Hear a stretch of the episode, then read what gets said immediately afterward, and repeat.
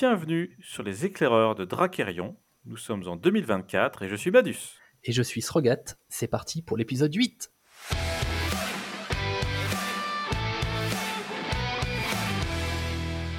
Au sommaire de cet épisode, nous ferons ensemble un rapide tour d'horizon sur le podcast, ce qui s'est passé en 2023 et nos objectifs pour 2024. Nous discuterons également du tournoi organisé par les joueurs pour ce début d'année avec un format spécifique, et également des différentes actualités du jeu. Avant d'enchaîner sur les spoils tombés au cours du mois de janvier, des spoils totalement centrés sur le royaume de Gilestel, mais ce n'est pas un hasard, vous allez comprendre pourquoi. Et pour finir, nous aurons une surprise, mais bon, j'ai envie de dire, euh, c'est un peu presque comme à chaque fois maintenant. Madus, je te laisse la parole pour ce premier édito de l'année. Eh bien, cet édito est un petit peu spécial puisqu'il a finalement consisté à faire une petite rétrospective de ce qu'on a pu faire euh, sur le podcast en 2023. Podcast donc on a lancé bah, en milieu d'année hein, avec une volonté initiale qui était bah, de faire parler du jeu. On a lancé le podcast à un moment où on était un petit peu dans un creux de la vague, en tout cas c'est l'impression que j'avais. Et l'idée c'est de se dire bon allez, euh, qu'est-ce qu'on peut faire pour essayer de dynamiser ça? Qu'est-ce qu'on peut faire pour quand même parler du jeu, pour que l'attente euh, soit toujours là, mais euh, peut-être voilà, qu'on ait des choses à dire, qu'on puisse apporter un petit peu de réflexion et de news? À, tout ce beau monde, à cette petite communauté qui était en train de se créer. Donc ça, bah, j'ai l'impression qu'on a bien réussi. Je sais pas ce que tu en penses.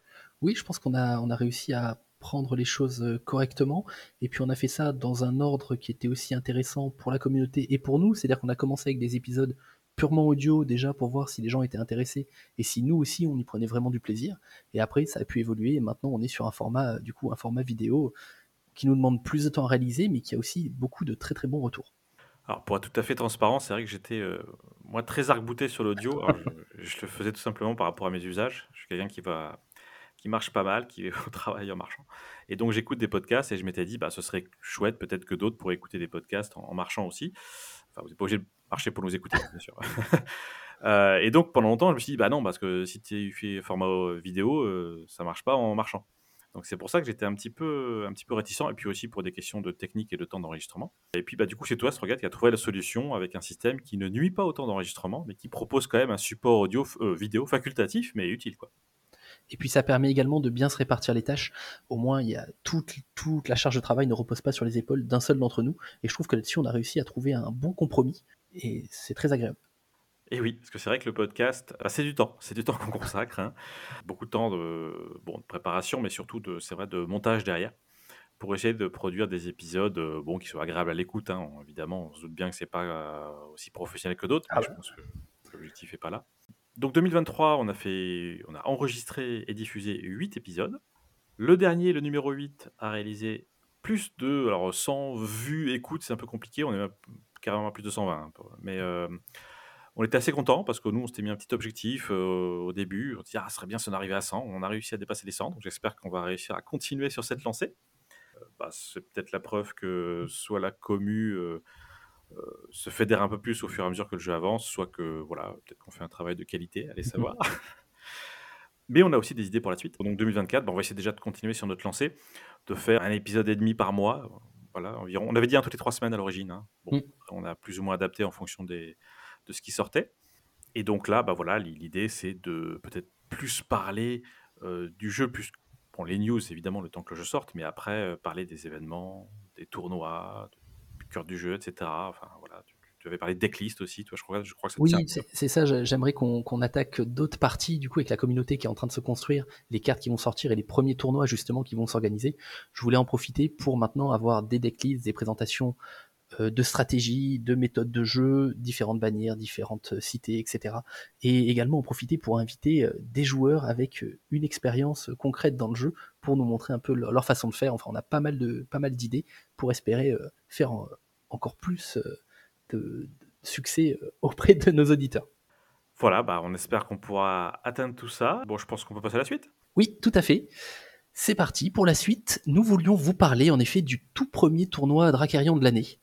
C'est un tournoi qui a été organisé par la communauté, dans un format qu'on appelle guerre des royaumes, c'est-à-dire que les joueurs vont s'affronter pour mettre en avant euh, leur royaume préféré.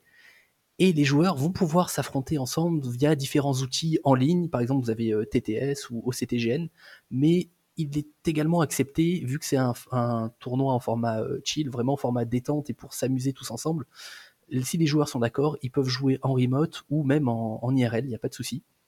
Les inscriptions du tournoi se sont terminées le samedi 27 janvier.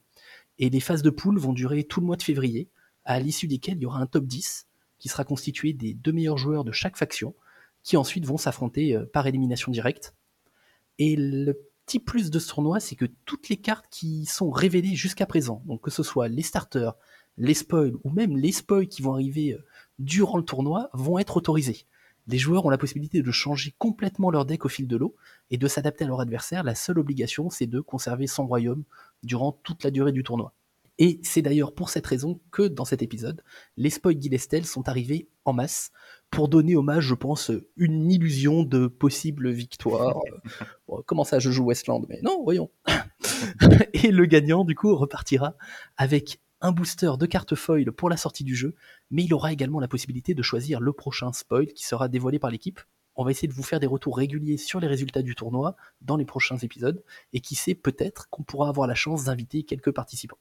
Le, lot dont tu as parlé, le booster, il est offert par un joueur ou par euh, les, Cavaliers de l'Apocalypse Il est offert par l'équipe. Il est offert par les Cavaliers de l'Apocalypse qui ont, qui ont complètement soutenu euh, les gens sur ce projet en disant mais oui, euh, allez-y, que la communauté prenne en main tout ça, on vous accompagne et c'est un grand merci à eux. C'est cool, une chouette initiative en tout cas pour redonner un petit peu de, de peps. Parce que c'est vrai que les starters, un tournoi starter, ça aurait été un peu triste en fait s'il n'y avait pas eu l'inclusion des, des cartes spoilées. Oui, et puis le tournoi, il va quand même durer sur euh, plus d'un mois et demi. Donc ça va permettre de continuer à faire vivre le jeu, le Discord et les réseaux euh, durant toute la période, en attendant l'arrivée euh, du Late Pledge. Totalement. Après, on a eu une petite news. je vais peut-être te laisser l'annoncer pour continuer sur ta lancée. Oui, en effet, nous avons eu une petite information au niveau du symbole de rareté. On avait posé la question sur le Discord. Selon les jeux de cartes, en fait, il y a différentes possibilités pour indiquer une extension ou une rareté sur une carte, généralement en bas de la carte, vous avez soit un petit logo, soit des chiffres, des valeurs, ainsi que le nom de l'extension, avec des couleurs différentes en fonction de la rareté de la carte.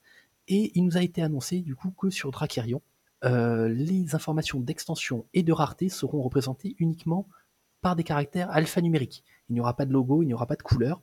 Et c'est vrai que en fonction euh, des gens euh, qui ont plus ou moins une bonne vue, et eh ben c'est pas plus mal d'avoir des caractères alphanumériques. Oui, moi j'ai connu des jeux où c'était des petits symboles, mais des fois des petits symboles qui sont petits en fait, vraiment mmh. minuscules. Bon, euh, entre un rond et un carré, on voit la différence, mais des fois c'est des formes, euh, on ne sait pas ce que ça représente. Et puis au fur et à mesure que le nombre d'extensions augmente, l'éditeur euh, multiplie les formes, mais à la fin ça ressemble plus à rien. Et franchement, pour s'y retrouver, en plus, d'une part, il faut distinguer la forme, mais d'autre part, il faut aussi une table de correspondance entre la forme et le nom d'extension. Alors que si on a, ils l'ont pas annoncé, mais si on a, je sais pas, des numéros qui s'incrémentent les uns après les autres, c'est plutôt simple de suivre. Quoi.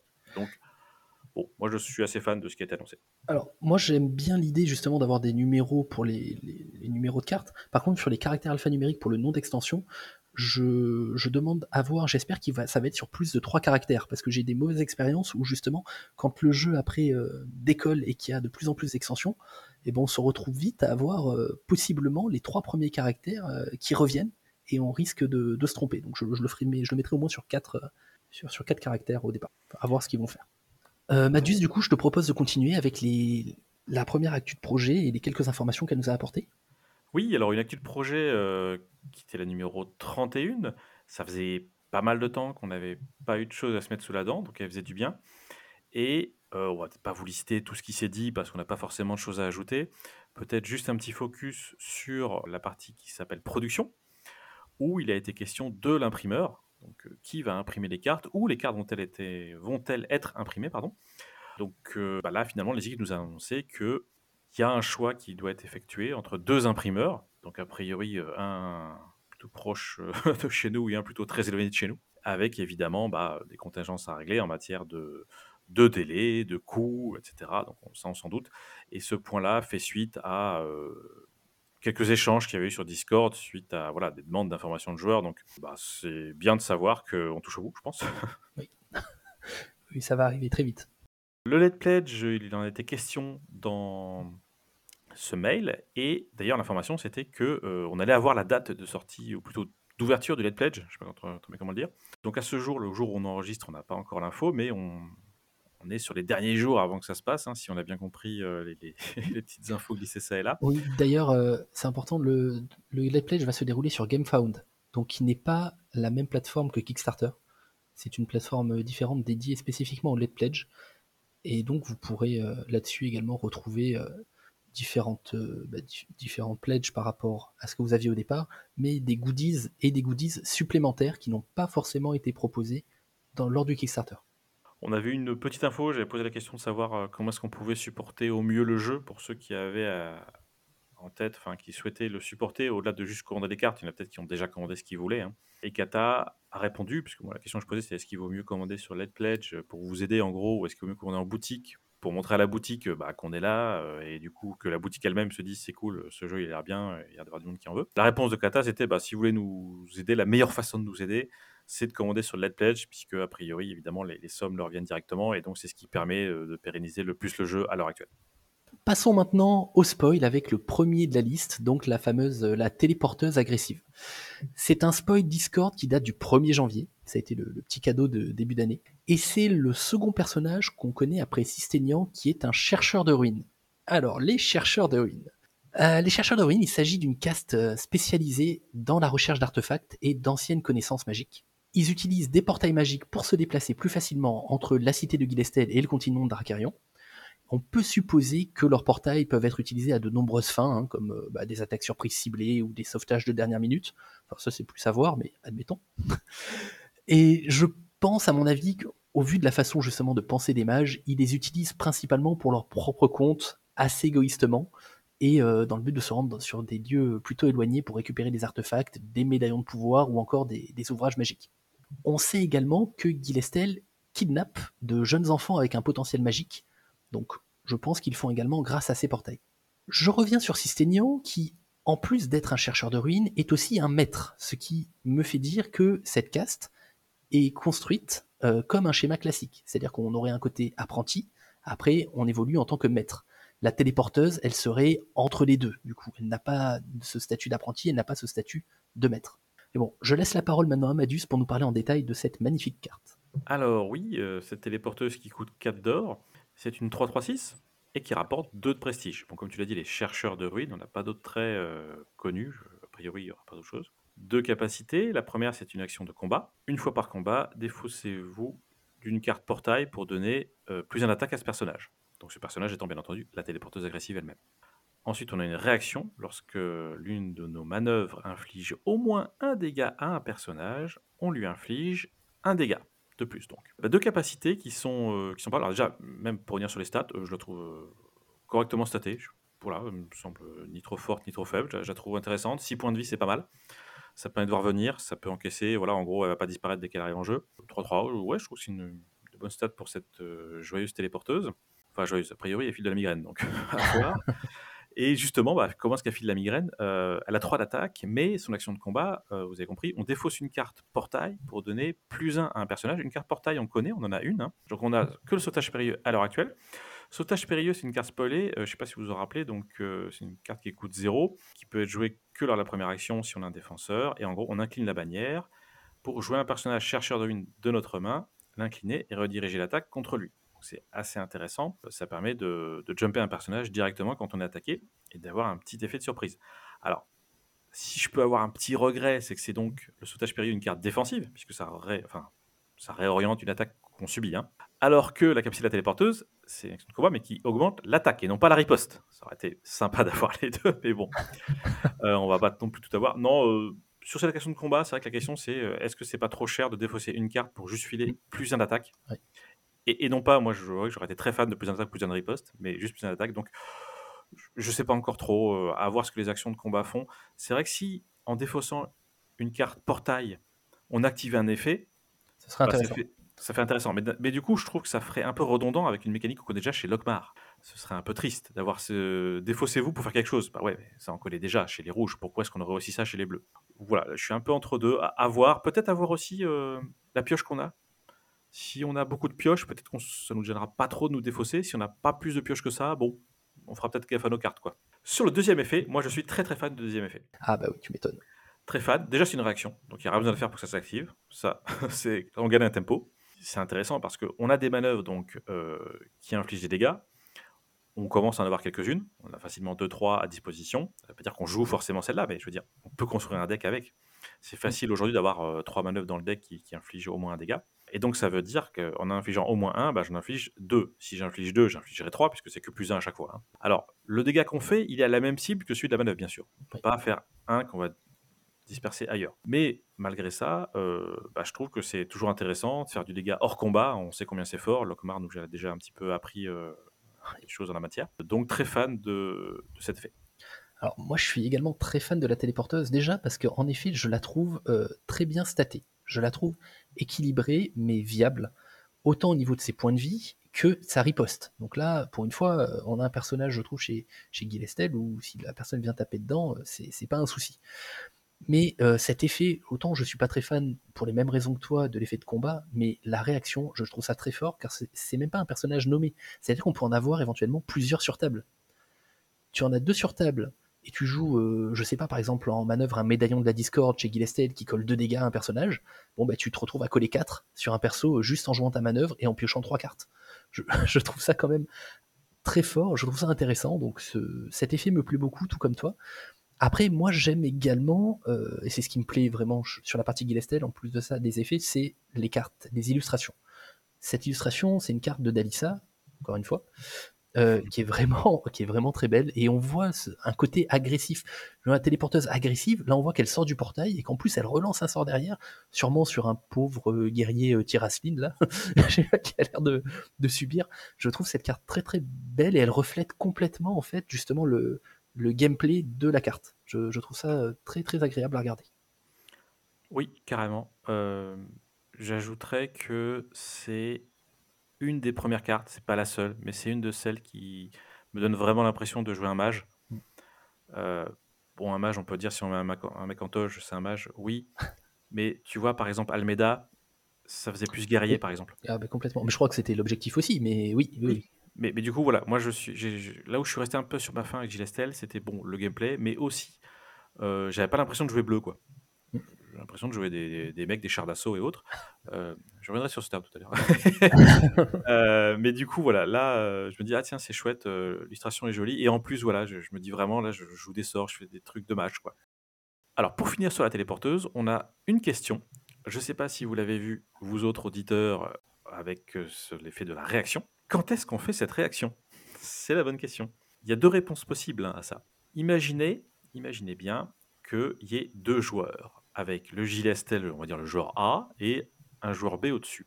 Admettons qu'on ait une téléporteuse agressive sur le joueur A, qui joue gilet Estelle, donc, téléporteuse agressive à qui il reste un PV. Les deux joueurs révèlent leur manœuvre, ça c'est connu. Qu'est-ce qui se passe? Est-ce que je fais le joueur A fait son déploiement et fait toutes ses réactions, dont celle de la téléporteuse agressive, puis on laisse la main au joueur B? Ou est-ce que le joueur A fait son déploiement de manœuvre, donne la main au B pour qu'il fasse son déploiement de manœuvre, qui pourrait par exemple tuer la téléporteuse agressive à qui il ne reste plus qu'un point de vie, ce qui fait que la téléporteuse agressive ne pourrait pas faire sa réaction.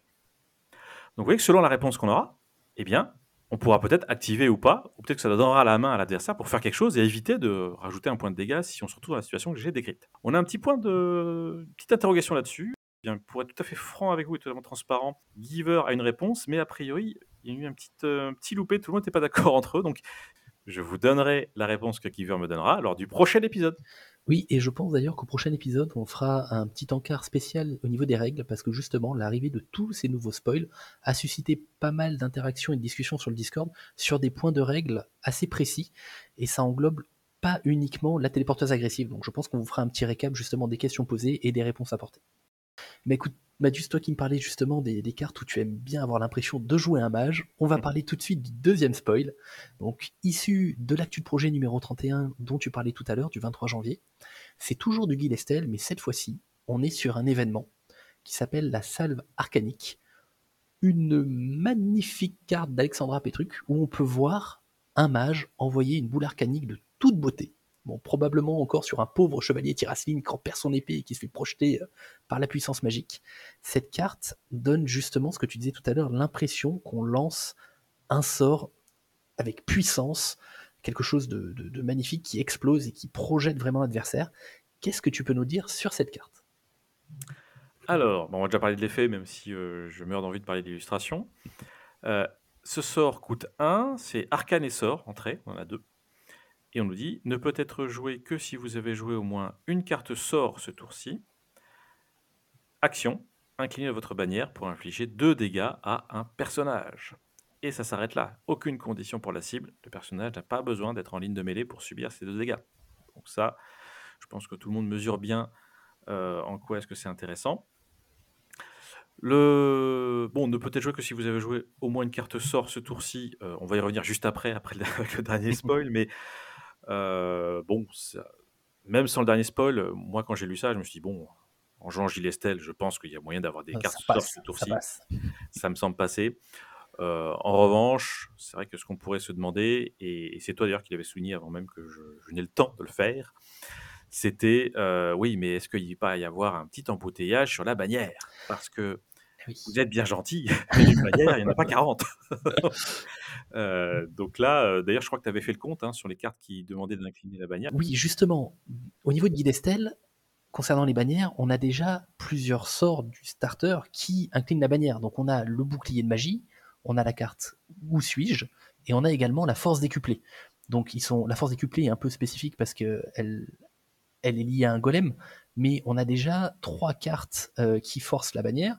Du coup là ça nous en fait une quatrième, comme disait Madu, je pense qu'il y a embouteillage, parce que là ça commence à faire 16 cartes potentiellement qui inclinent la bannière, bah va falloir faire des choix. On va pas pouvoir tout jouer, ou alors euh, pas tout jouer en quatre exemplaires en tout cas. Donc c'est, elle est intéressante, mais jusqu'à présent, que je sache, chez Gilestel, on ne peut pas détaper les bannières. Oui, c'est vrai. Hein. Maintenant, bon, je pense que c'était peut-être nécessaire de mettre une condition pareille pour faire deux dégâts sans condition à un personnage. Donc sans condition, il faut jouer un, mais je veux dire, ça me paraît assez fort comme sort. Donc finalement, euh, sur le coup, je me dis pourquoi pas. Et sur le point que tu relèves, qui est tout à fait juste, je pense qu'il faudra qu'on soit attentif au pool de cartes qui sera à notre disposition une fois que les cartes JSL sont disponibles. Et dans le build, évidemment, on ne pourra pas tout jouer. Heureusement qu'on ne pourra pas tout jouer d'ailleurs. ça fera partie des, choix à faire. On aura peut-être effectivement euh, bon, bah, peut-être qu'on mettra pas ce que tu as dit, des golems ou autre chose pour, euh, faire de la place là-dessus. Euh, tu as raison de le souligner, ça fait déjà beaucoup de cartes, hein, mais euh, bon, bah, je pense qu'on va vite s'y faire, ça ferait une habitude à prendre, tout simplement, à compter aussi le nombre d'inclinaisons de, cartes qui inclinent la bannière ou la cité d'ailleurs. Ben, c'est vrai, et ce que je trouve, ce que je commence à trouver intéressant chez Guilessel, c'est qu'on voit apparaître justement un deck qui commence à coller un peu des dégâts à droite à gauche. Parce que pour l'instant, il n'y avait que Lockmar qui collait des pings. Maintenant, entre la salve, entre la téléporteuse agressive et ses manœuvres entre le projectile magique, bon, ben, ça commence à pinguer un peu à droite à gauche. Euh, on va peut-être pouvoir euh, réfléchir à, faire, à avoir une autre façon de jouer. Oui, alors, pour revenir là-dessus, mais sans parler de l'effet, parce que je pense qu'on a à peu près tout dit, en tout cas moi j'ai plus d'idées là. je voulais revenir sur l'illustration. Cette espèce, bon, une salve arcanique, mais moi je vois une espèce de boule de feu. On a une couleur jaune, une espèce de météorite qui sort de la main de, ce mage aux cheveux longs. Euh, bon, outre l'effet, les effets de lumière qui sont vraiment euh, maîtrisés, euh, je trouve que le rendu est superbe. Je me rappelle, euh, c'est pas pour critiquer un jeu, mais c'est vraiment une impression personnelle.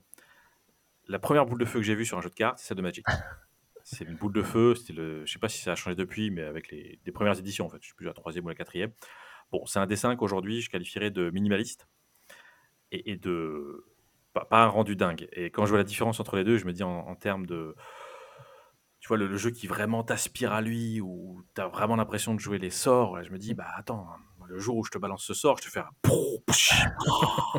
je te balance la carte sur la table, tu vois, d'un air euh, très très rassuré, quoi, tu vois. Je te, fais sentir que je t'ai lancé un truc, Ça donne vraiment envie d'y croire, quoi. Ah, faut viser les yeux, ouais. Tout à fait. Voilà. Donc, euh, vraiment très très fan de, ce dessin. Euh, belle réaction d'Alex, et c'est super chouette. Et pour finir, je voudrais qu'on y parle du dernier spoil. Donc, un personnage, cette fois-ci, l'archiviste sage, qui nous présente plus en détail encore une nouvelle caste euh, de Guilestel qu'on connaissait un petit peu, mais maintenant on a plus d'informations, les érudits. Alors, tout comme les obsidiens, les érudits, c'est une caste qui avait disparu suite à ce que nous allons appeler un incident il y a une centaine d'années, mais ça, cet incident, je vous en parlerai euh, plus tard dans un autre épisode plus en détail cette caste-là, il s'agit d'une caste possédant une capacité particulière qui leur permet d'augmenter très rapidement leurs connaissances grâce à différents écrits.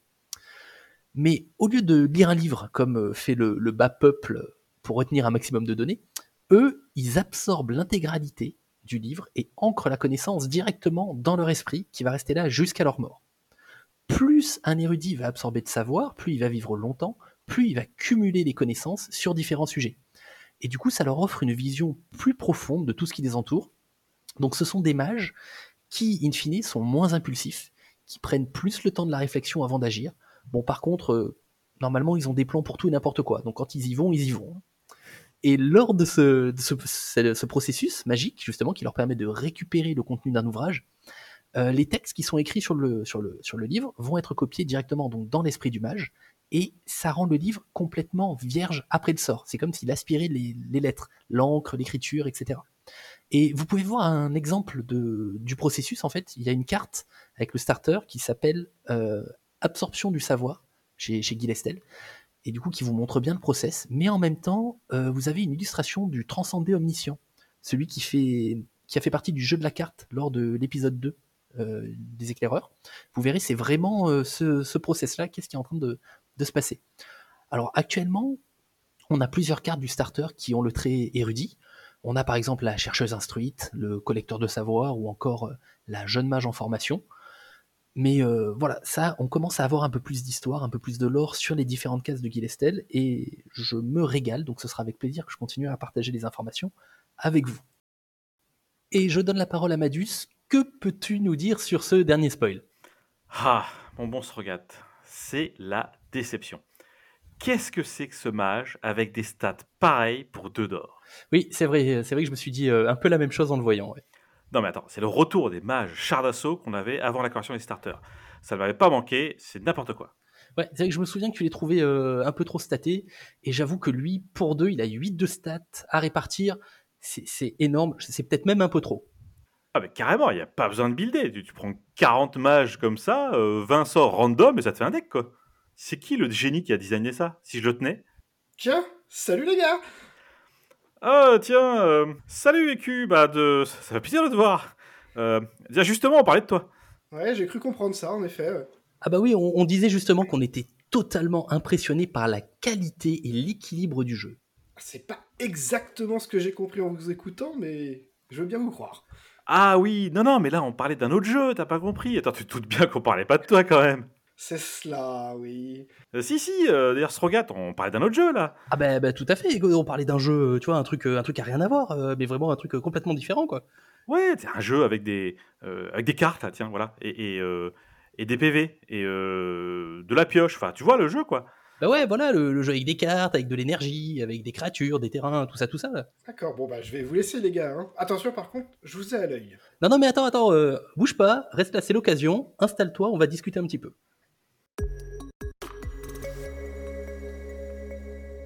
Eh bien donc, euh, on reçoit euh, ce soir ou ce jour d'ailleurs, je ne sais plus, euh, le deuxième cavalier de l'Apocalypse en la personne de Écureuil, Écu pour les intimes, Écu qu'on avait déjà, qui nous a déjà été présenté en fait par l'intermédiaire du Kickstarter. Tous ceux qui ont participé, il y avait la news du, je reprends le 12 mai, qui nous présentait un petit peu le game designer. Et puis d'ailleurs, je pense que je vais lui laisser la parole pour nous expliquer ce que c'est qu'un game designer avec ses propres mots. Et voilà, rapidement, pour ceux qui n'ont pas lu, bah, on apprenait qu'Ecu, c'était euh, quelqu'un qui avait une grosse, grosse expérience du jeu de cartes. Il y en a pas mal qui ont été cités, donc on ne va pas tous les reprendre pour pas que l'interview fasse 10 heures.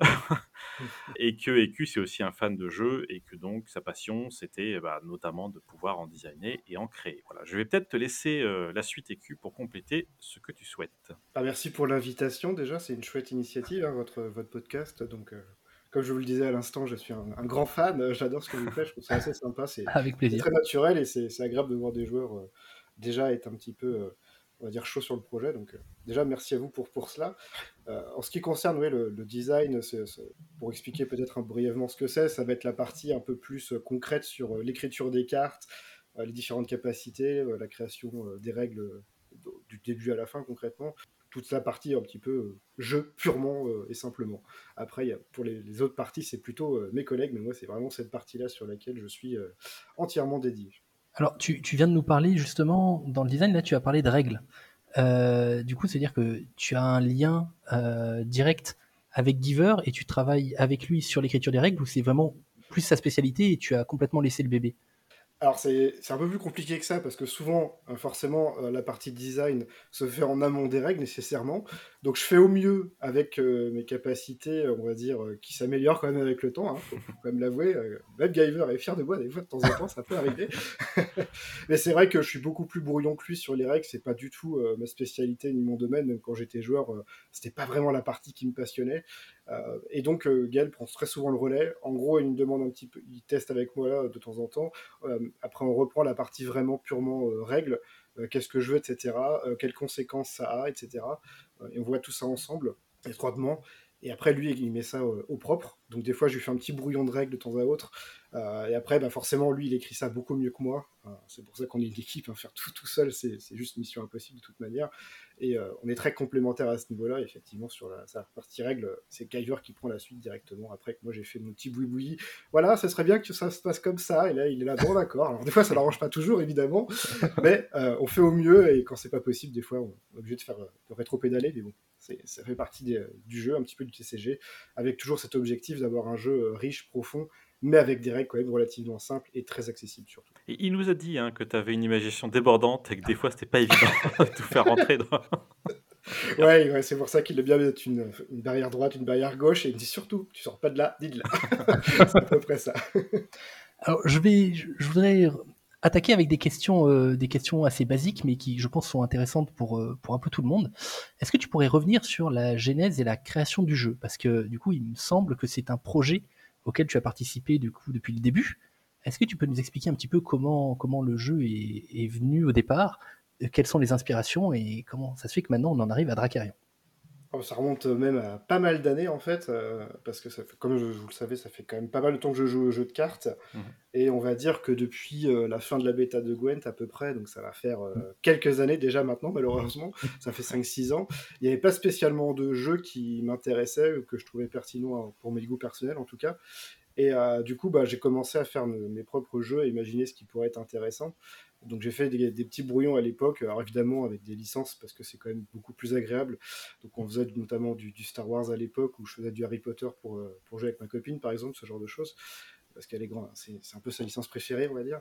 Donc, euh, donc la genèse en fait réellement de Dracarion, elle commence déjà il y a 5-6 ans finalement. Euh, les premiers brouillons c'était vraiment là, avec un petit peu la base de l'action-action, ce genre de choses. comment on faisait les combats, etc. tout ce genre de petites choses après s'est venu avec le temps. Puis après, j'ai été embauché par Seven un peu plus tard, euh, quelques années plus tard, deux, trois ans après, parce que c'était vraiment pour le fun, hein, concrètement, c'était pour jouer avec les amis ou avec la copine. Donc rien d'extraordinaire. Euh, et puis à la fin, donc euh, ça va faire un an, à peu près un an et demi, un, peu moins, un peu moins d'un an et demi, ouais, ça commence déjà à faire. donc on est reparti un petit peu sur cette base que j'avais commencé à faire il y a déjà 5-6 ans à peu près. donc ce qui, ce, qui, était pratique parce qu'on avait déjà une base qui tournait. Alors évidemment, ce n'était pas non plus euh, au point où on pouvait la lancer de façon euh, euh, professionnelle ou autre, donc ça quand même demandé pas mal de peaufinement et autres. Mais en tout cas, ouais, ça, ça fait quand même déjà un paquet de temps qu'on était de, que j'étais dessus en tout cas pour, pour, cette, pour cette vraiment jeunesse de, la jeunesse, quoi, on va dire. et après, on a tout repris et on a amélioré tout ça. Avant, du coup, bah, bah, merci pour toutes ces explications, mais c'est vrai qu'on va revenir sur ces points-là. Et avant de rentrer justement dans, le détail de, ce game design et tout ça, on avait quelques questions, on va dire, euh, plutôt urgentes pour les joueurs, des, points, euh, des points assez pressés et assez précis, donc je voudrais voir avec toi. Est-ce que euh, tu peux nous dire, clairement là maintenant, est-ce que tu as l'information au niveau du corset, juste sur Dracarion, de combien va être le corset? Est-ce qu'il est de 299 cartes ou de 300 cartes? Qu'est-ce que vous avez fait de ce petit sonnet la retraite? eh bien, figure-toi qu'on l'a purement et simplement euh, dégagé euh, pour plein de raisons qu'on a, déjà été un petit peu données. Donc, euh, on est passé de 300 à 299 en éliminant cette carte-là, en se disant qu'elle n'était pas suffisamment pertinente pour la justifier. Ce qui fait pas forcément un chiffre très élégant, on va dire, mais ça donne peut-être une petite anecdote rigolote à donner dans le futur. Vous la remplacez pas par une, une super ultra rare foil Non, non, on va trouver dans. C'est pas trop ce qu'on peut faire. C'est pas l'état d'esprit. Exactement, c'est pas trop l'état d'esprit, ouais. Et donc, au niveau toujours euh, des questions assez, assez pressantes, est-ce que tu peux nous parler euh, de la composition des futurs sets? Parce que là, on va avoir le corset, du coup, qui, je crois, va nous durer sur l'année, il me semble. Tu me diras si je me trompe. Sur, sur pas mal de mois en tout cas, oui. Jusqu'à, est-ce que jusqu'à fin 2024 Ou entre-temps, on aura Euh, déjà une dépend extension quand est-ce que l'extension sortira. Euh, je n'ai pas donné de date et m'avancer parce que ce serait un peu euh, optimiste potentiellement ou pessimiste selon comment on voit les choses. Donc euh, il est possible quand même qu'il y ait une extension qui sorte, euh, on va dire, d'ici la fin de l'année prochaine. ouais. Et Ça après, sur le, sur le quotidien, du coup, sur le- la période de rodage après, que- qu'est-ce que vous avez prévu en termes d'extension sur, par exemple, bah, une fois que le jeu sera lancé avec la première extension pour 2025, c'est quoi la roadmap? Sur Alors, les, grosso les sorties modo, on aimerait qu'il y ait trois extensions par an, à peu près, donc on va dire une sorte tous les quatre mois. En fait, on est parti un petit peu de, de nos différents constats sur les différents jeux, les différentes façons de faire. Euh, c'est vrai que récemment, il y a beaucoup de TCG qui sont plutôt sur trois mois, mais ça fait un rythme quand même très très soutenu, euh, notamment d'ordre financier. Encore que nous, on est un peu différent parce qu'il y a besoin de moins de, de boîtes de booster. On n'a pas euh, 7 raretés ou 6 ou je ne sais combien euh, qui font qu'on est obligé d'acheter énormément de boîtes pour espérer avoir un, un playset complet. Nous, ce ne sera pas le cas déjà. Et c'est vrai que euh, on a tous été un petit peu joueurs, donc on sait que euh, la partie budget, est- elle est importante. Mm. Et c'est vrai que tous les trois mois, ça peut aller vite, déjà, comme je disais, financièrement, mais aussi pour suivre un jeu. Euh, c'est vrai qu'on n'a pas forcément le temps de la digérer, qu'il y en a déjà une autre qui sort. Euh, des fois, ça peut être un petit peu pesant, notamment si l'extension, euh, comme on espère, elles seront toutes intéressantes avec un nombre de cartes jouables proche du 100%. En tout cas, c'est toujours ce qu'on vise. On se doute bien que bah, 100% des cartes ne seront pas jouées compétitivement, mais en tout cas, c'est ce euh, vers quoi on, on tend et on aspire. Et à partir de là, euh, euh, voilà un petit peu l'idée, ça va être de sortir tous les 4 mois pour que les temps, les temps financièrement soient plus accessibles pour les joueurs. Et puis aussi, euh, que, vu que l'extension sera quand même euh, composée d'un certain nombre de cartes que je donnerai juste après, que, les temps, que les gens aient le temps un petit peu de, de De s'approprier pratiquer un peu, la, oui, de le tester. Voir les différents archétypes, etc., voir les évolutions de différents archétypes. Parce que aussi l'avantage du jeu, c'est qu'il n'y aura pas 2-3 decks en tout cas à tester. Et après, bon, bah, une fois qu'on a testé ces 2-3 decks-là, c'est terminé. Donc, fin de chantier, merci, au revoir et à dans 3 mois. Quoi. Ouais. Là, j'espère qu'il y aura quand même plus de possibilités. Euh, déjà, avec le, le corset, il y en aura pas mal, mais forcément, ce sera amené à évoluer euh, au fur et à mesure de- des extensions. Et euh, on- pense que c'est à peu près le bon nombre. Idéalement, je pense que si on devait, euh, ce serait 3 semaines et demie, à peu près, 3 semaines 75, à peu près, on va dire. le bon chiffre, mais ça, ça, veut, ça veut rien dire. Donc on est plutôt... Trois, mois- trois mois et demi. Ouais, ouais, c'est ça. Ok. Mais dans, dans le on partira plutôt sur 4 mois pour quelque chose de, de fixe qui est beaucoup plus simple. Ça permet en plus d'avoir euh, un an, ces trois extensions. C'est beaucoup plus simple à suivre. Euh, puis ça a quelque chose de, simple aussi. Moi, quand je jouais euh, adolescent à Magic, par exemple, ça remonte un petit peu, mais c'est vrai que c'est- j'appréciais ce côté simple. Euh, Il y a trois extensions par an, paf, c'est terminé. Ouais, au moins sait ce qui se passe. tout le monde comprend. Pas besoin de, de trop réfléchir. Ça, c'est- je trouve que c'est extrêmement agréable pour les joueurs et pour la simplicité, mais aussi pour les boutiques pour, en termes de présentation, quand il y a énormément de produits différents et plein d'extensions, c'est aussi difficile de suivre, donc ça facilite la vie de tout le monde. Euh, ça me paraît être, euh, être très bien. Et, et le nombre de cartes, tu as dit que tu allais y revenir. Est-ce qu'il y a un Ah, nombre de cartes fixe par extension? Alors oui, tout à fait, sur les, les prochaines extensions qui sortiront euh, à l'avenir, donc après le corset, qui est un peu différent parce qu'il fallait qu'il y ait quand même un nombre de cartes suffisant pour pouvoir se faire plaisir. Oui, bien sûr. Donc là, il y aura chaque nouvelle extension serait composée de, de 125 cartes. Donc euh, sur les 125 cartes, hein, je vous laisse compter, mais grosso, à peu près, hein, il y aura euh, donc, des nouvelles cités, euh, des nouvelles bannières, euh, des nouvelles manœuvres, etc. Il y en aura un petit peu pour, pour tous les goûts, pour tous les royaumes et les différents archétypes. Euh, petite précision aussi qui est quand même intéressante. euh, la première année, on va, on va surtout se concentrer sur euh, renforcer un petit peu euh, ce, corset concrètement, amener pas mal de nouvelles cartes pour euh, donner une vraie identité un petit peu aux différents archétypes du royaume et introduire petit à petit aussi quelques cartes pour, euh, on va dire, le futur de 2026. C'est peut-être un peu loin, mais euh, ça, ça paraît important déjà de l'envisager, d'introduire un petit peu des, nouveaux traits et ce genre de choses, pour, euh, déjà d'une part pour le lore, mais aussi pour les, futurs archétypes, le futur gameplay, qu'on n'introduise pas une extension à un moment donné où elle est cantonnée un petit peu à, bon bah voilà, ce sera cet archétype-là qui sera mis en avant. Euh, ce sera pas viable tout de suite en plus parce que de toute façon vous n'aurez pas assez de cartes, il faudra attendre l'extension d'après. Donc on prévoit déjà un petit peu euh, dès maintenant et euh, l'extension qui sortira donc euh, après le corset, l'extension 2, le set 2 on pourrait plutôt l'appeler, euh, ça sortira euh, et donc il y aura déjà peut-être quelques petits personnages qui est là pour donner une indication sur euh, des traits du, futur, pour servir quoi. Et euh, donc ça, ça veut dire déjà vous avez une vision qui est quand même, euh, là tu me parles de la deuxième extension, c'est-à-dire que vous avez une vision euh, à, à long terme, jusqu'à combien d'extensions là vous, avez en tête déjà euh, la combien, la troisième, la quatrième, vous avez, vous avez cette en train de travailler sur quoi? Euh, sur différents éléments, un rôle par exemple pour le lore, forcément il a besoin de savoir un petit peu où il va. Moi j'ai besoin au niveau du design, notamment si, euh, comme on disait dans les, dans les extensions qui arriveront à Fighter 7, il faut qu'on sache un petit peu où on va aller avec les nouveaux archétypes, le, le nouveau gameplay, etc. Donc aussi on a besoin déjà un petit peu d'avoir euh, quasiment une bonne année d'avance, on va dire, euh, pour savoir euh, ce qui va être fait et ce qui est pertinent à faire maintenant aussi ce qui nous permet déjà d'introduire pas mal de, traits ci et là qui ne sont pas forcément utiles, en tout cas les, premières extensions, mais qui se révéleront être utiles peut-être dans un an, deux ans ou plus, parce qu'on a aussi déjà quelques idées à droite à gauche pour, pour aussi que ça serve dans encore plus de temps possiblement. Donc chaque trait pourrait être utile, mais pas forcément, on va dire, euh, sur une année, peut-être sur plus. euh, ça, dépendra de, ce qui sera fait dans l'avenir, disons. Mais ça permet déjà d'avoir une belle possibilité euh, et déjà d'envisager tout ça, parce que c'est vrai que souvent on peut voir que ah mince, ça aurait été bien que lui il ait ce, trait-là par exemple. Et des fois, a posteriori, on peut regretter. Il y a pas mal de jeux qui ont fait ça, mais c'est normal, hein, ça, fait partie de l'histoire des jeux. Mais autant tirer les leçons un petit peu de, ce qui a été loupé et autant l'éviter si on le peut. Pour juger la puissance et la, la valeur d'une carte. Nous, dans le dernier épisode du podcast, on a expliqué qu'on faisait ça très simplement. Avec Mathieu qui fait son petit calcul, on prend l'attaque, la riposte, les points de vie, on divise par le- la valeur d'or, on a une valeur et on voit si la moyenne est au-dessus ou en dessous. Qu'est-ce que, est-ce que tu, as- tu peux nous dire comment tu, tu établis la puissance d'une carte? Qu'est-ce que tu utilises comme valeur, comme statistique? Est-ce que c'est juste euh, de l'inné et des playtests? Comment, comment vous faites? Alors il y a beaucoup, il y a quand même pas mal d'inné. Euh, c'est vrai que quand tu joues aux cartes depuis un certain temps et que tu as joué à beaucoup de jeux, ah bah, tu analyses beaucoup plus facilement et beaucoup plus rapidement la, la force d'une carte. Euh, mais après, c'est vrai qu'il n'y a pas énormément de jeux qu'on peut comparer quand même à Dracarion sur, euh, sur l'aspect économique, euh, riposte, etc., euh, la valeur de tir. Tu n'as pas spécialement de point de référence. euh, c'est pas comme tu as une carte qui coûte 1 et c'est une de 2 et tu gagnes un mana par tour. Tu vois. Ça, Mm. bon, tout le monde connaît, on peut avoir des références euh, viennent rapidement et on sait tous à peu près à quoi ça correspond.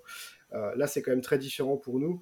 Euh, et je prends un exemple concret, si tu prends une 3-1-4 pour 2 et une 2-2-4 pour 2, mathématiquement c'est les mêmes chiffres, mais pourtant en termes de force intrinsèque, tu as préféré une 3-1-4 parce que c'est un potentiel offensif plus élevé et ça t'intéresse souvent plus qu'une 2-2-4. Quoi.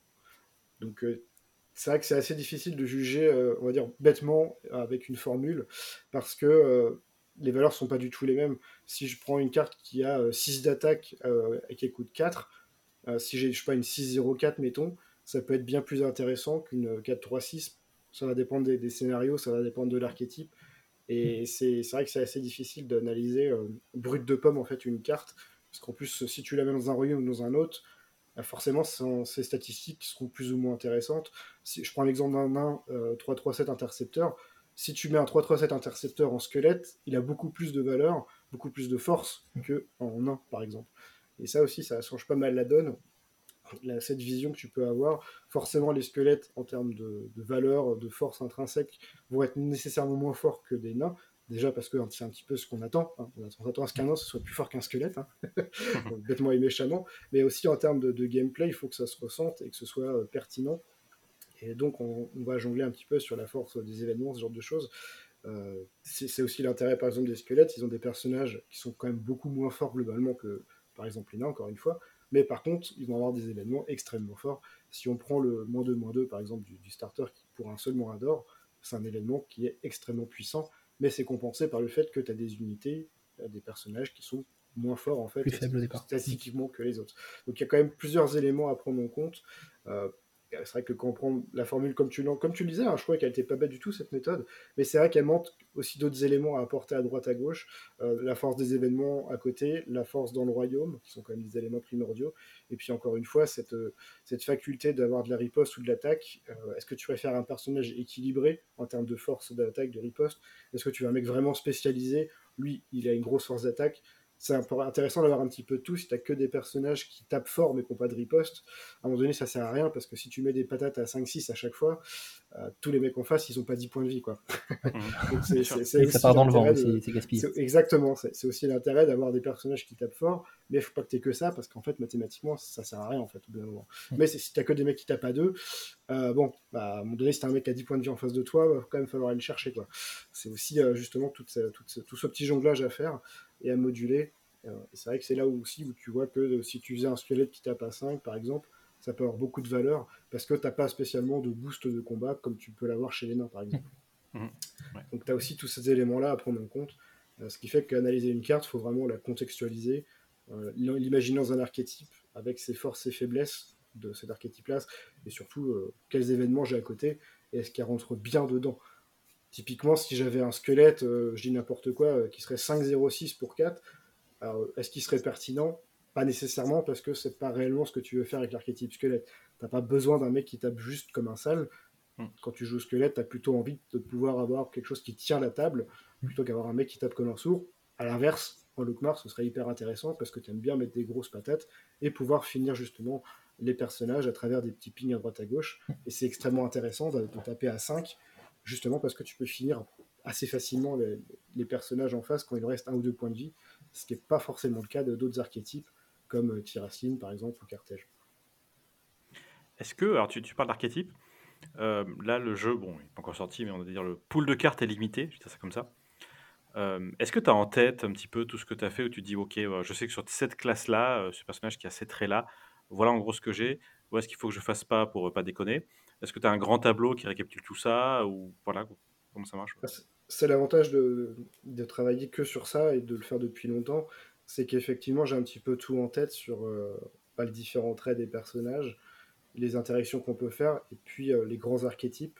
Grosso merdo, là, dans le, dans le corset, il y a euh, trois archétypes différents par royaume. Et donc, ces archétypes-là seront plus ou moins forts. Évidemment, il y en a qui seront peut-être un peu au-dessus d'autres, notamment avec le corset, mais ce sera compensé par l'arrivée des extensions futures. Et il faut avoir en tête un petit peu déjà ce qui est fort ou ce qui semble moins fort alors évidemment, c'est d'après nos playtests. Euh, Peut-être que les joueurs auront un avis différent, trouveront des combinaisons qu'on n'a pas forcément vues. Oui, voilà, vous allez vous adapter aussi aux résultats euh, des différents tournois et de ce que ça va donner en retour. On a nos, idées, effectivement, sur nos, premiers retours et autres, mais est-ce que ce sera la réalité du terrain? euh, ça, on peut jamais le savoir. Hein, forcément, quand on teste nous, on peut pas avoir autant de cerveau et de facultés à réfléchir que, que tous les joueurs réunis encore heureux hein, concrètement. c'est tout l'intérêt et tout le sel du jeu aussi, c'est que les joueurs peuvent nous surprendre, trouver des coups. Et oui, vous risquez d'avoir une méta que vous avez peut-être même pas anticipé et au final. Exactement. ça, change tout. Exactement. Ah oui, pas qu'un peu même potentiellement. Donc c'est pour ça que c'est important de donner des solutions un petit peu à tout ce qui pourrait arriver. Euh, s'il y a un archétype qui est trop fort, ok, c'est pas trop grave parce qu'il y a des cartes à côté qui vont permettre de contrebalancer ça et de pouvoir euh, euh, contrer plus facilement cet archétype-là précisément. Notamment avec les manœuvres, ça peut être des solutions intéressantes. Des manœuvres peuvent être pertinentes ou non en fonction de ce qui est joué. Et ça amène des solutions s'il y a un deck qui, est costaud ou un petit peu trop fort, par exemple. Ça permettrait de contrebalancer naturellement euh, et les joueurs pourront trouver des solutions. C'est surtout ça le plus important à l'arrivée, hein, concrètement.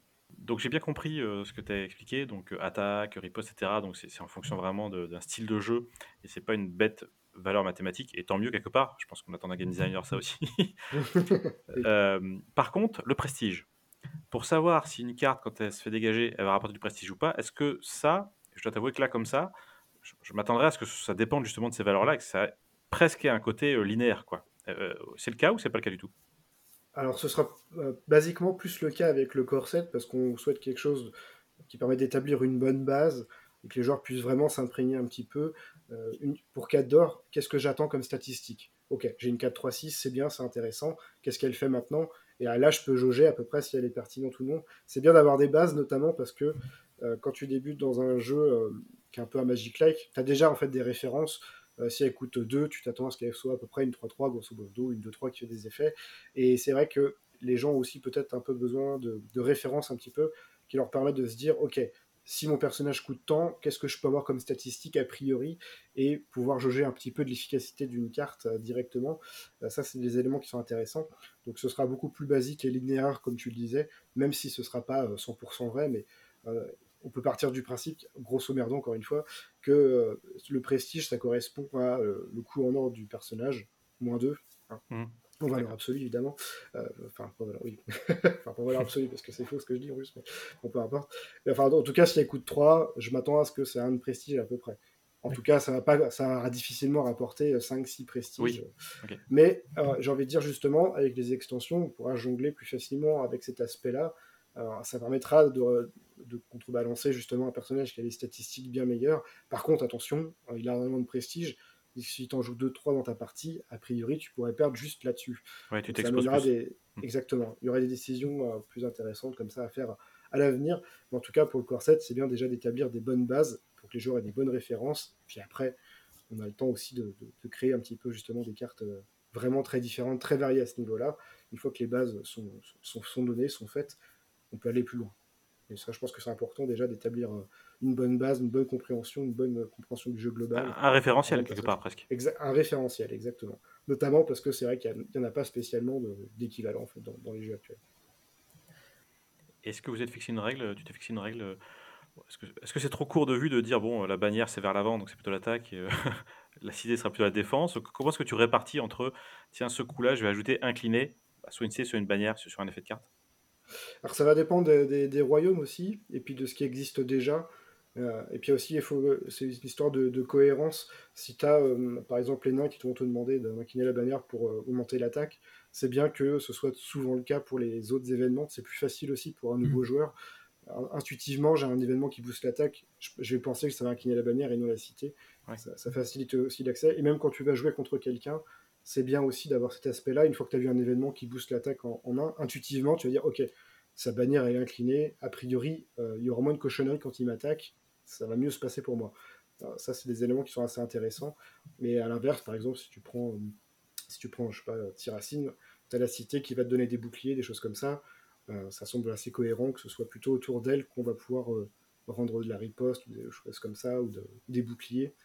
Donc ça va vraiment dépendre des royaumes, de ce que ça veut faire. Et une fois que tu as donné un petit peu euh, un élément de, réponse au, personnage, euh, les Strigoi par exemple vont jouer différemment avec leur bannière. tu ne vas, pas pas donner un boost, tu vas par exemple réduire ou des choses comme ça quand tu vas attaquer. Et ça, c'est intéressant, ça permet de, de rendre le tout cohérent. C'est plus facile pour les joueurs quand ils jouent contre un archétype ou quand eux-mêmes le découvrent. Ça permet de, de simplifier l'ensemble aussi, et ça c'est un élément important. Ça ramène aussi un peu le skill, comme ça on connaît un petit peu ce, qui peut nous arriver et on peut mieux jouer et tourner autour des cartes. C'est vrai que si ça va un peu dans tous les sens, il euh, faut quand même avoir une sacrée mémoire pour te dire ok, alors attends, cet, événement-là c'est la cité, celui-là c'est ça, ok, ok. Euh, voilà, ça permet quand même d'avoir une cohérence qui, permet de fluidifier les sorties, enfin, les, voilà, les cartes et leur compréhension et de, de mieux pouvoir tourner autour. Eh bien, merci EQ pour ce premier échange très instructif sur le rôle d'un game designer et sur les objectifs que se fixe Dracarion. Voilà, bah écoute, on te propose de revenir pour l'épisode suivant afin de poursuivre la discussion parce qu'on a encore pas mal de questions en réserve pour toi. bah écoutez, je reviendrai avec grand plaisir la prochaine fois. Merci encore pour l'invitation et à très bientôt. Merci. Merci. Bon, merci beaucoup EQ. Je pense qu'il nous a un peu recadré. On va essayer d'en profiter et d'analyser sérieusement la carte de l'archiviste. On va la reprendre. Du coup, Madus, qu'est-ce que tu peux nous dire sur cette carte, à part qu'elle est cheatée. Mais qu'est-ce que tu peux nous dire euh, sérieusement sur cette carte? Ok, bon, on va être sérieux. Elle est cheatée. euh, elle coûte 2, 3 d'attaque, 1 de riposte, 4 de vie, 3 1 4, 0 de prestige.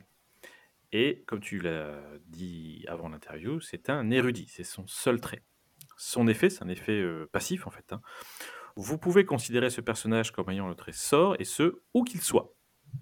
Alors ça, ça fait évidemment écho euh, à la salve arcanique. Pour rappel, la salve arcanique, nous dit ne peut être jouée que si vous avez joué au moins une carte sort ce tour-ci. On parlait de carte sort, on parlait pas d'événement. Et le fait qu'on parle de carte, naturellement, ouvre la voie à l'archiviste sage, puisque comme il est considéré comme ayant le trait sort, on pourra, si on a joué un archiviste sage dans le tour, on pourra par la suite jouer la salve arcanique. Donc les deux vont ensemble.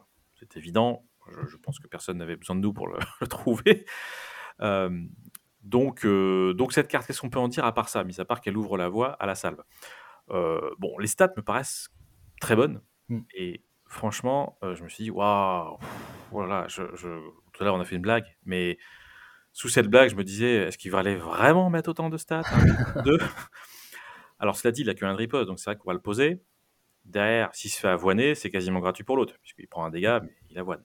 Ok, enfin, déjà c'est pas gratuit encore une fois, puisque vous savez que le tempo est important à ce jeu, donc le fait de poser la carte, ça l'oblige à attaquer, donc ça lui fait cramer une attaque, ce n'est pas gratuit. Euh, 4 de vie, bon, euh, oui, ok, c'est bien, donc c'est pas dit qu'il meurt à l'attaque, faut, faut regarder. Euh, une carte comme ça, est-ce qu'on la met devant, est-ce qu'on la met derrière? Moi j'aurais tendance à la mettre devant. hein. Je sais pas toi, Srogat. Alors, ben, c'est-à-dire que moi, une carte comme ça, donc certes, elle n'a que 4 points de vie, mais en même temps, elle ne, elle ne coûte que 2 d'or, donc c'est peu. Mais surtout, j'ai imaginé un petit peu, un petit peu quelque chose. Tu vas me dire ce que tu en penses. Si, donc on le, met, on le mettrait devant. On met l'archiviste devant. Bon, il tape, il se fait avoiner, il meurt. Il est écrit, vous pouvez considérer ce personnage comme ayant le trésor et ce où qu'il soit. À ce moment-là, mon sang n'a fait qu'un tour et je suis allé relire la carte de Gualard. Mhm. Gualard qui dit déploiement. Mettez une carte de votre main sur votre deck pour mettre une carte sort de votre défausse dans votre main. Ce qui veut dire en jouant Gualard, on a la possibilité d'aller le chercher dans le cimetière et de le récupérer en main et de le rejouer pour deux. Et je trouve ça absolument magnifique. Bah, ça, ajoute, hein. ça ajoute euh, quelque part de la souplesse au deck où finalement tu n'es pas obligé d'aller chercher euh, un sort jusqu'à présent, ce qu'on avait comme sort. On peut effectivement chercher un perso pour euh, peut-être qu'à un moment donné il en a besoin. D'autant que pour deux, avoir trois d'attaque, c'est pas dégueu, ça peut finir un Gus ou quoi, j'en sais rien. Et c'est un mec, un mec comme ça, c'est du jetable hein, pour moi. Ah, complètement, c'est du jetable, mais il est fait pour ça, et ça permet de temporiser, et je pense que ça va comboter avec euh, beaucoup d'autres sorts qui vont arriver derrière. Pour moi, il fait partie, en quelque sorte, également d'un nouvel archétype. C'est-à-dire que je le vois très bien comme personnage de base sur une, euh, bannière. Vois, sur une bannière érudit, pour moi, lui, euh, il serait de base en jeu, justement pour pouvoir faire, des combos directement avec les cartes euh, de l'archétype érudit. La, petite crainte que j'ai, si je devais en avoir une, je me dirais, est-ce que cette carte ne va pas devenir, alors le terme est un peu fort, auto-include peut-être pas, mais est-ce qu'on va pas facilement la mettre dans beaucoup de decks? Parce que je trouve qu'elle est quand même bien statée. Euh, et qu'en gros, si le gars la gère, si l'adversaire la gère pas, il se prend 3, quoi, encore une fois. Désolé de me répéter. hein, je, je suis désolé. Alors qu'un riposte, ok, donc quand il viendra, c'est pas très cher, mais c'est une carte qui a le trésor, donc on- tu viens de trouver une utilité. On avait la salve arcanique qui est une autre utilité. Donc en fait, est-ce qu'on va pas se dire, cette là, euh, je vais facilement la mettre dans les decks, quoi, et peut-être un peu trop facilement. C'est peut-être la petite crainte que j'ai. Mais tu vois, par exemple, pour euh, Carthège, ils ont le porteur de la nuit éternelle qui a euh, les mêmes stats. Oui, mais Carthage est fumé, t'arrêtes pas de le dire depuis 5 épisodes. On l'a joué là. Donc euh, voilà, il n'y a pas de raison qu'il n'y ait que Carthège qui ait droit à sa, à sa petite carte à deux cheatée. Oui, oui, bah, c'est- vrai, c'est pas la première carte. Pour être tout à fait honnête euh, avec le game designer que nous avons déjà reçu, il en sont pas, n'en sont pas, il n'en est pas, on va dire, à son coup d'essai. Donc euh, oui, oui, c'est pas, c'est pas la seule. Euh, disons que c'est là la conjonction de bonnes stats et un effet passif qui est quand même plutôt cool.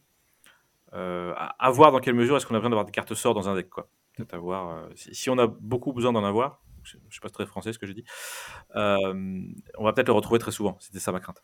Oui, oui, il faut voir un peu l'équilibre, je suis d'accord.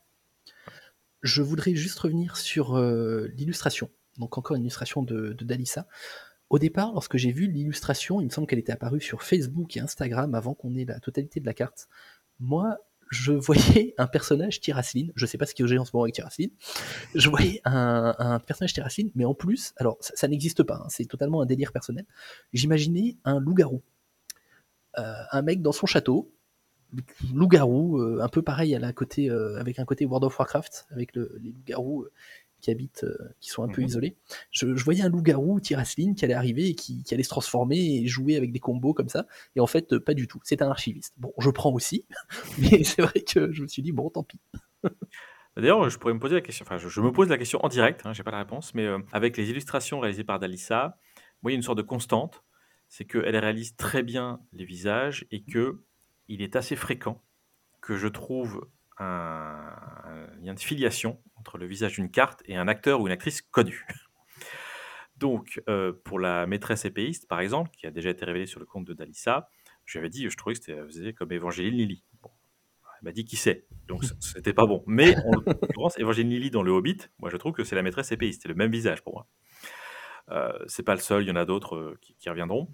Et donc lui, je me dis, mince, mais c'est qui cet acteur? Moi, j'ai pas trouvé la réponse. Donc si vous avez des idées, n'hésitez pas à les soumettre. je, je serais curieux de savoir de qui est-ce qu'elle s'est inspirée pour euh, dessiner ce visage. Écoute. Ce sera un nouveau jeu de la carte. Devinez. à qui, à qui vous fait penser. Voilà, exactement. Pour clôturer cet épisode euh, riche, j'espère que vous l'avez trouvé aussi riche que nous, On n'a évidemment pas de jeu de la carte, évidemment pas de spoil, il y en a tellement eu, donc euh, c'est peut-être pas la peine d'en remettre une couche. Euh, on vous donne rendez-vous très vite pour, euh, bah, comme vous l'avez compris, la suite de l'interview PQ. Et voilà, bah, d'ici là, portez-vous bien. N'hésitez pas à nous suivre sur les, les différents réseaux, à venir sur le Discord et à partager un peu ce que vous pensez du jeu avec nous. Au revoir Ciao